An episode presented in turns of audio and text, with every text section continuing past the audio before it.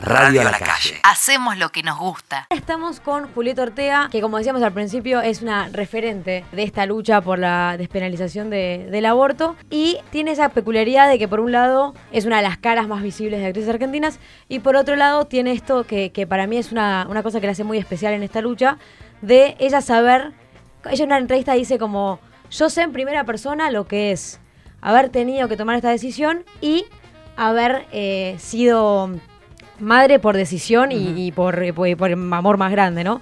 Entonces, eh, me parece como muy valioso en, en su lucha esto de poder, eh, nada, militar para que otros que no tienen las mismas nada, posibilidades lo puedan hacer de una manera más sana. Así que bienvenida y muchísimas gracias por estar con nosotros.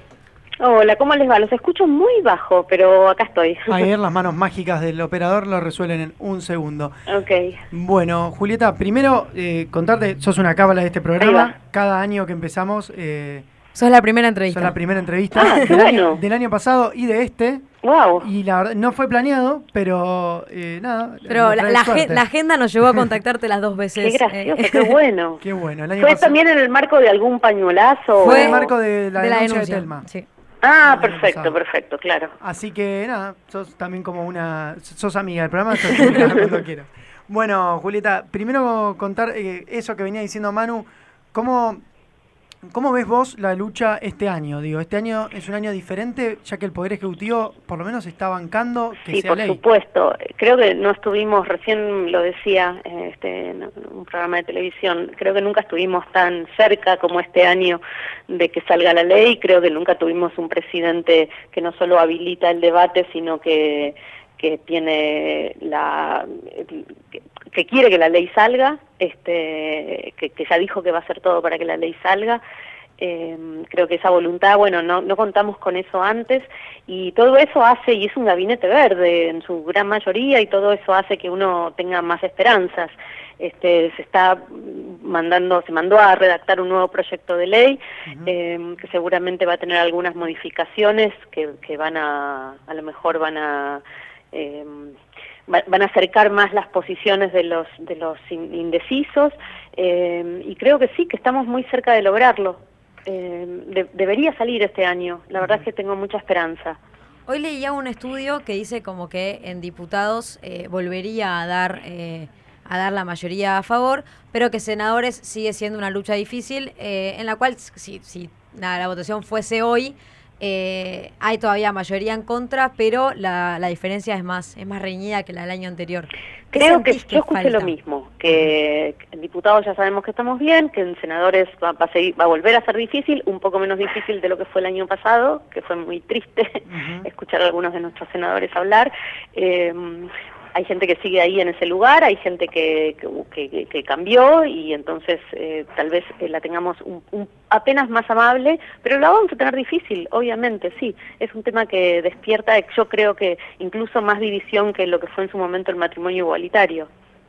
Estando tan atravesada por esta lucha, ¿qué te generan algunos eh, testimonios, tanto de, los senadores o de los, de los diputados que, que han hablado, como de otros referentes ahí de, de la agenda pública? Bueno, el año pasado, cuando los escuché en su momento, que fue el año pasado, ¿no? Esto, El anterior. eh, Fue 2018, si no me equivoco. ah, ¿ya pasaron dos años? Sí, en 2000, el año pasado, sí. Estoy Wow. casi 100%, casi seguro, 98%. Puede seguro. ser, cuando los años comienzan me pasa que, que todavía, no, no sé si estoy, viste, como que no, no se terminó de instalar el 2020 y a veces hablo del año pasado y eso es de hace dos años. Este, mm, mucha mucha impotencia, mucha mucha bronca, pero yo sospecho que del otro lado les debe pasar lo mismo. ¿Viste cuando yo estoy haciendo una obra de teatro y que el, el- se llama Desacuerdos y, y usamos la canción de Charlie García de- que dice difícil que lleguemos a ponernos de acuerdo.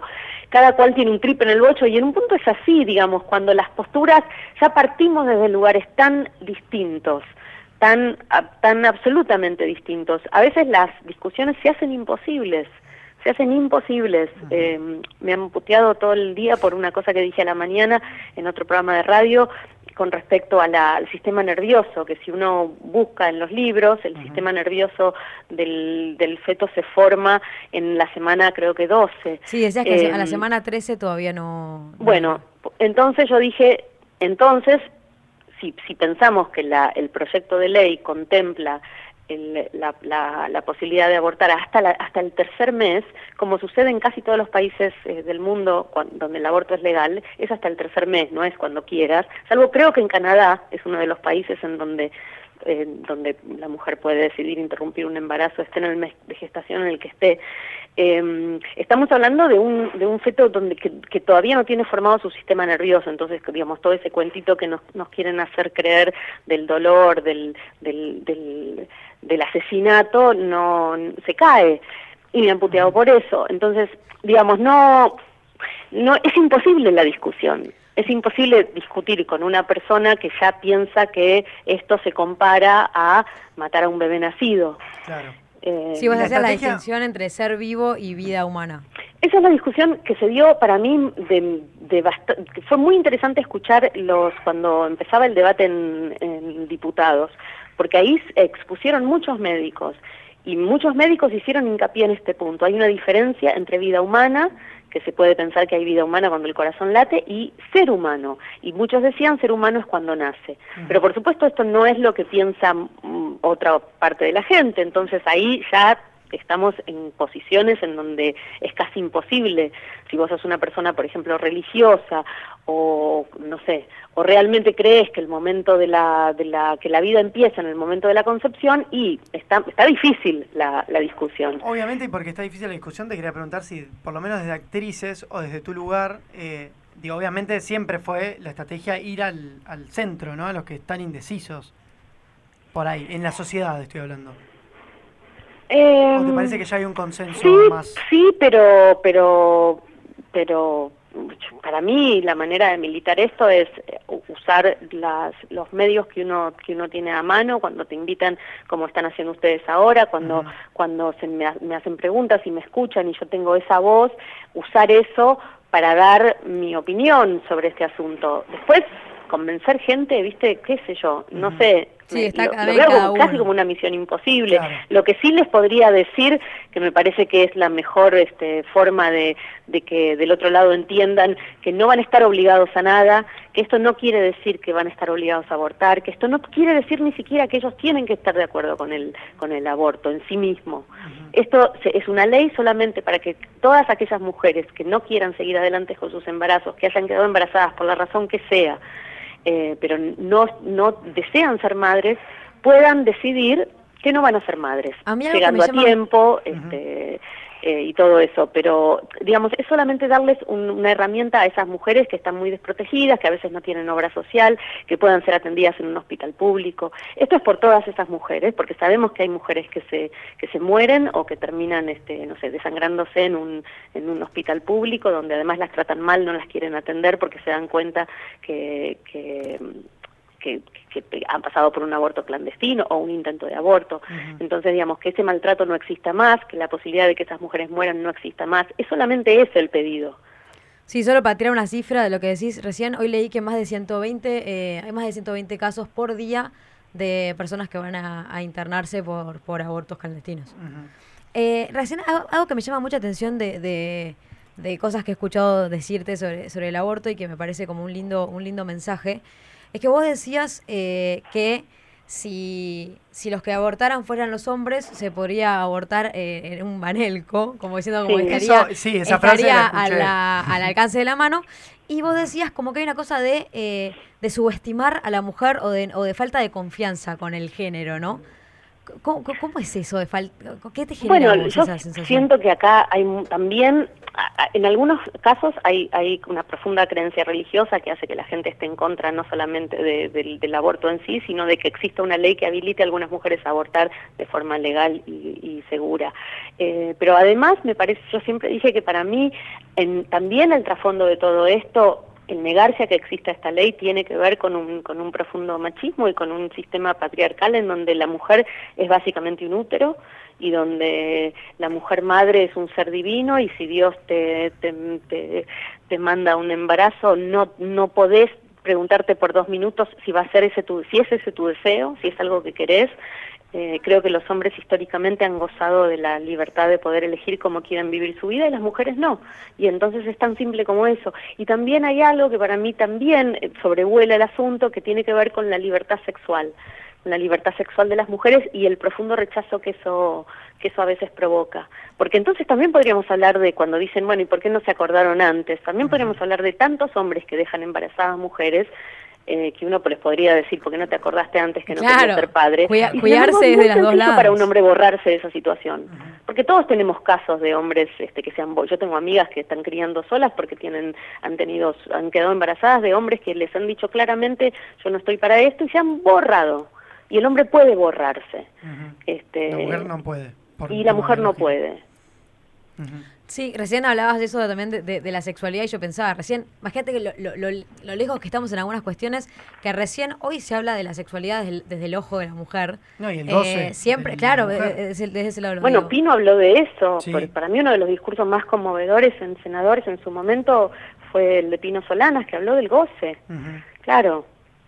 Claro, nunca, nunca se había hablado, entonces te choca por ahí en algún lugar, pero es lo más natural. Julieta, yo te quería preguntar, vos sos una mujer que ha laburado y venís laburando hace años en el medio, que si ya, ya son, por lo menos hablamos de que hace dos años se viene hablando fuerte y que la sociedad está mucho más consciente y se han denunciado casos de acoso, digo, estamos mucho más conscientes que antes.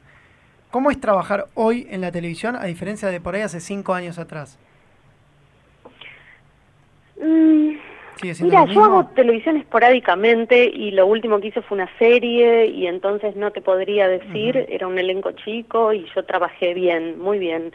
Eh, creo que las cosas están cambiando y, empiezan a cambiar para las próximas generaciones en todos los ámbitos, no solamente, en todos los ámbitos de trabajo, no solamente en, el televisivo. Hay una serie que recomiendo que se llama The Today Show, que habla sobre un caso que hubo en Estados Unidos hace unos, el primer caso que arranca con el tema del Me Too, con un presentador de noticiero muy famoso, de un programa de la mañana muy famoso. Eh, y habla de los grises de todas estas cuestiones. Eh, hoy en Estados Unidos hay un protocolo de trabajo en donde, eh, bueno, donde vos no podés ni siquiera decirle a una mujer qué linda que estás hoy. Eh, yo creo que de, de, de, eso a lo que era antes, en donde la mujer sentía que si no, si no accedía a los avances del, del, del hombre que estaba en, no sé, del jefe o del hombre que estaba por encima de ella, no iba a avanzar en su trabajo, no iba a escalar, no iba a llegar a una posición mejor de la que, de la que tenía y un montón de otras cosas. Es difícil decirle que no a una persona que va a decidir sobre tu futuro laboral, por ejemplo. Pero esto no pasa en la tele, pasa en la tele, pasa en el banco, pasa en todos, pasa en todos los ámbitos. Y esto está empezando a cambiar y los hombres están empezando a tener un poco más de cuidado y se están dando cuenta que del otro lado hay una persona y entonces eso es bienvenido. Sí, creo que eso, no olvidarse que una persona. A mí muchas veces me molesta, es una de uno de los argumentos que más me, chocan del machismo, cuando dicen tipo, pensá que, eh, pensá si que, ¿qué, pasaría si fuera tu hermana? ¿Qué pasaría si fuera tu madre? Es persona, por más que no tenga vínculo con vos. Como qué necesidad hay de que llevarlo a tu plano. Como... Sí, sí, sí. A uno no se le ocurriría pensar que se respeta a los hombres porque tengo un hijo varón. Claro, los hombres pues son personas, seres humanos. No, ese, argumento me saca. No, tú te quería, te quería preguntar. Eh, esto de tu, de tu, experiencia, siempre se habla de la ESI como una, una solución o como una... Es algo que puede abrazar este, este cambio generacional o este cambio de mentalidad, ¿no? Y vos te fuiste a Estados Unidos a los 13 años, con lo cual entiendo que parte de tu, de tu escolaridad la viviste en un país donde, donde era legal. ¿Hay, alguna, ¿Hay una diferencia ahí o algo que tengamos que incorporar? No, la diferencia más grande para mí con Estados Unidos es que el aborto es legal desde los años 70. Eh, con respecto a la educación sexual, si te digo te miento porque no recuerdo exactamente cómo era la cosa, no creo que haya sido una gran cosa porque si no la, recordaría, pero sí es un país donde el aborto es legal hace muchísimos años, donde una persona mayor de creo que 16 em, puede decidir, una mujer puede decidir que no quiere seguir adelante con ese embarazo y no tiene ni siquiera por qué informarlo en la casa. Este, y eso ya te planta en otro lugar como mujer creciendo en un país como ese, donde por supuesto no están exentos, de hecho está todo el tiempo la amenaza y ahora con el gobierno de Trump ni hablar de, que esto se dé vuelta. Eh, pero bueno, tienen muchos años de democracia y tienen muchos años de, esta cosa de, las, de, historia en el feminismo y de las mujeres luchando por sus derechos. Eh, y entonces eh, crecer en, en un país y en un estado en donde yo sabía que o mis amigas sabían que era una decisión que podían tomar solas, ni siquiera con los padres, ellas solas, con los padres quiero decir, ni siquiera con los con, Sí, con- consultando con la mamá y el papá a esa edad, nos daba cierto sentido de, de- de personas con, con poder de decisión sobre nuestras vidas y nuestros futuros. Y eso es, es lindo regalarle eso a una mujer que está creciendo. Bueno, Julieta, te, te, te quería hacer esa, la, la pregunta esa de vos, te, como decía Manu, te criaste en Estados Unidos. ¿A qué edad volviste para acá, para Argentina? Yo volví a los 23 años, volví bastante grande, me fui a los 13, Ujú. a los 20 me fui a Los Ángeles y a los 23 volví ya definitivamente a la Argentina. En el medio estuve un año trabajando acá, creo que a los 10 y antes entre Miami y Los Ángeles. Pero en- entre los dos, entre los dos lugares estuve bastante tiempo en una edad bastante fundamental. Claro. Si, si consideras irte a los 13 años de un país para irte a otro, es, tu despertar en todo Sí, sentido. obvio. Sí, Por creo eso. que es, es toda la etapa más formativa. Es una etapa muy formativa, sí, Bueno, sí, sí. Yo te quería preguntar más allá de lo legal, porque a veces yo creo que ponerle, si el día de mañana eh, sancionan la ley, igual hay una sociedad que está, en, que está en tránsito, ¿no? O una sociedad que está aprendiendo, y hay gente que sigue pensando de determinada manera, más allá de lo que diga la Constitución. Allá, las charlas, en, en Estados Unidos, las charlas de café o la charla de, oh, ¿e- ¿era un tema que se podía hablar? ¿Vos podías decir abiertamente eh, que habías abortado? ¿O era un Sí. tema que te tenías que callar? Sí, porque ¿sabes Porque cuál es la diferencia? Cuando vos le sacás lo clandestino, deja de ser una vergüenza. Eh, sí, sí, se hablaba de eso, se hablaba de eso. Y se han hecho muchas campañas con personas públicas, con remeras de, que, que decían yo aborté. Eh, en el colegio se hablaba, las compañeras, no sé si era algo que para que salga publicado, pero digamos entre nosotras Claro. se hablaba porque le había, porque te- porque justamente lo que te decía antes, le- les- se le sacaba al ser legal, le está sacando ya el, el, el peso del oscuro del asunto. Después cada uno puede pensar lo que quiera sobre la decisión que uno tomó, pero en principio es, este, se hace una cita, se va a un lugar eh, y, y te practican un aborto. No necesitas averiguar en secreto qué médico lo hace, en qué lugar seguro, de qué Claro. forma no nos van a matar, La no nos, van- que que no nos vamos a morir. Eh, entonces ahí ya estás, estás Sí, medio que te garantizás salir algo. con vida y simplemente es, bueno, simplemente no, pero bueno, hay que, hay que tomar esa decisión. Exactamente. Y acá el- la decisión de contarlo y blanquearlo, eh, ¿fue desde el lado de la militancia o también te sentías como, nada, que ya, ya, era momento de, de poder decirlo acá para ayudar a, la sociedad a, no sé si palabra es desdramatizar, pero a entender que hay personas humanas eh, que vemos, que queremos, que hasta admiramos, que pueden tomar esa decisión y no las hace men- menos personas? No, yo eh, desde que empecé a hablar del tema, que en realidad fue hace muchos años que yo hablo del tema, lo que pasa es que antes no lo levantaba nadie, no le importaba a nadie porque no estaba en agenda. Claro. Eh, yo siempre dije que para mí el aborto tenía que ser legal. Cuando de unos años a esta parte se empieza a hablar más fuertemente del tema, yo, bueno, y, y- en, en paralelo empiezo a militar con, con mi- mis compañeras de actrices argentinas en la colectiva de actrices eh, y empezamos a, a ir a los medios y qué sé yo, a hablar del, del tema de la legalización del aborto. Yo sabía que en algún momento alguien me lo iba a preguntar directamente y, y había tomado la decisión. Y fue Novarecio eh, que es alguien con quien me siento cómoda y, y había tomado ya la decisión de que bueno que si algún día me lo preguntaban eh, no me iba a hacer la tonta porque pensé que si uno le está poniendo el cuerpo a algo se lo tiene que poner realmente eh, así comprometa cierta cosa de intimidad porque si no es a medias y me iba a sentir muy muy careta este diciendo de eso no hablo.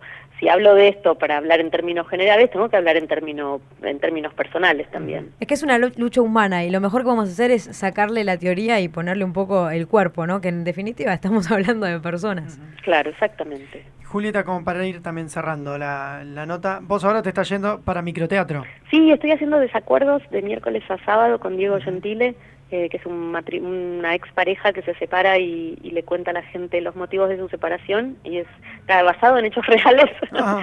basado en una separación mía.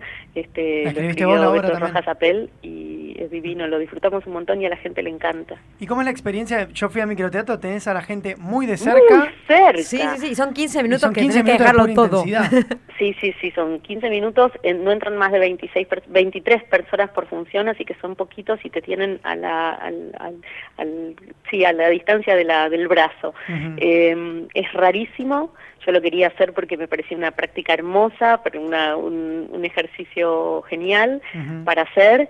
eh, de, de, no poder zafar de mirar a la gente a los ojos, por eso se les habla a ellos durante la función, y además no hay nada de escenografía, o sea, somos nosotros dos relatándole la separación al público y la gente se mata de risa y se, se, se, codea y muchas veces nos interrumpe y nos habla y nos da la razón o, o nos dice que no está de acuerdo y hay que incorporar eso, así que me parecía un gran ejercicio como actriz.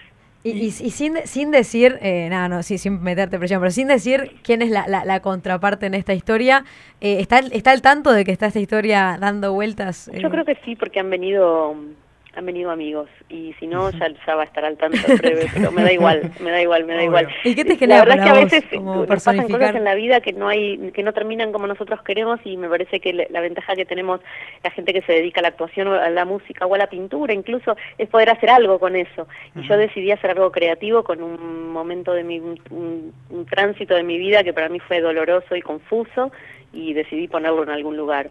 Entonces, bueno, estás en microteatro. ¿Qué días es? ¿Los lunes? ¿Los miércoles? Son de, es de miércoles, o sea, hoy, uh -huh. a partir de hoy, hasta el sábado. Y son cuatro funciones. Los horarios están en la página de microteatro o en mi Instagram, uh -huh. Perfecto. Eh, arroba petitjo. Ahí están todos los horarios de, de funciones. Son cuatro funciones por noche. Última, porque me llamó la atención. ¿Por qué tu Instagram es así? Porque Julieta Ortega estaba tomado. Creo que hay una colombiana, no, no sé, hay muchas Julietas Ortegas por toda Latinoamérica uh -huh. y entonces eh, no pude ni Julieta Ortega ni Ortega Julieta. Mi Twitter sí es Ortega Juli, lo agarré a tiempo, pero mi, mi, Instagram fue imposible y entonces empecé a jugar con mis iniciales y, claro. a, y a pensar que soy chiquita físicamente y entonces empecé a probar con small, petit, todas esas cosas hasta que quedó Petit JO. Sabíamos que Ortega sabían un montón, no sabíamos Ortega que eran tantas por toda Latinoamérica. Bueno, Julieta, muchísimas gracias y bueno, ya casi Te se vuelve costumbre mejor. arrancar con vos el año. Te deseamos lo gracias, mejor para les este deseo año. lo mejor a ustedes. Ojalá que les, les venga bien y les traiga suerte haber arrancado conmigo. Dale, no, bueno, éxitos en el así teatro. Sea. Y vayan porque es una experiencia hermosa microteatro. Muchísimas gracias, Julieta. A ustedes. Hasta luego. Chau, chau. Radiolacalle.com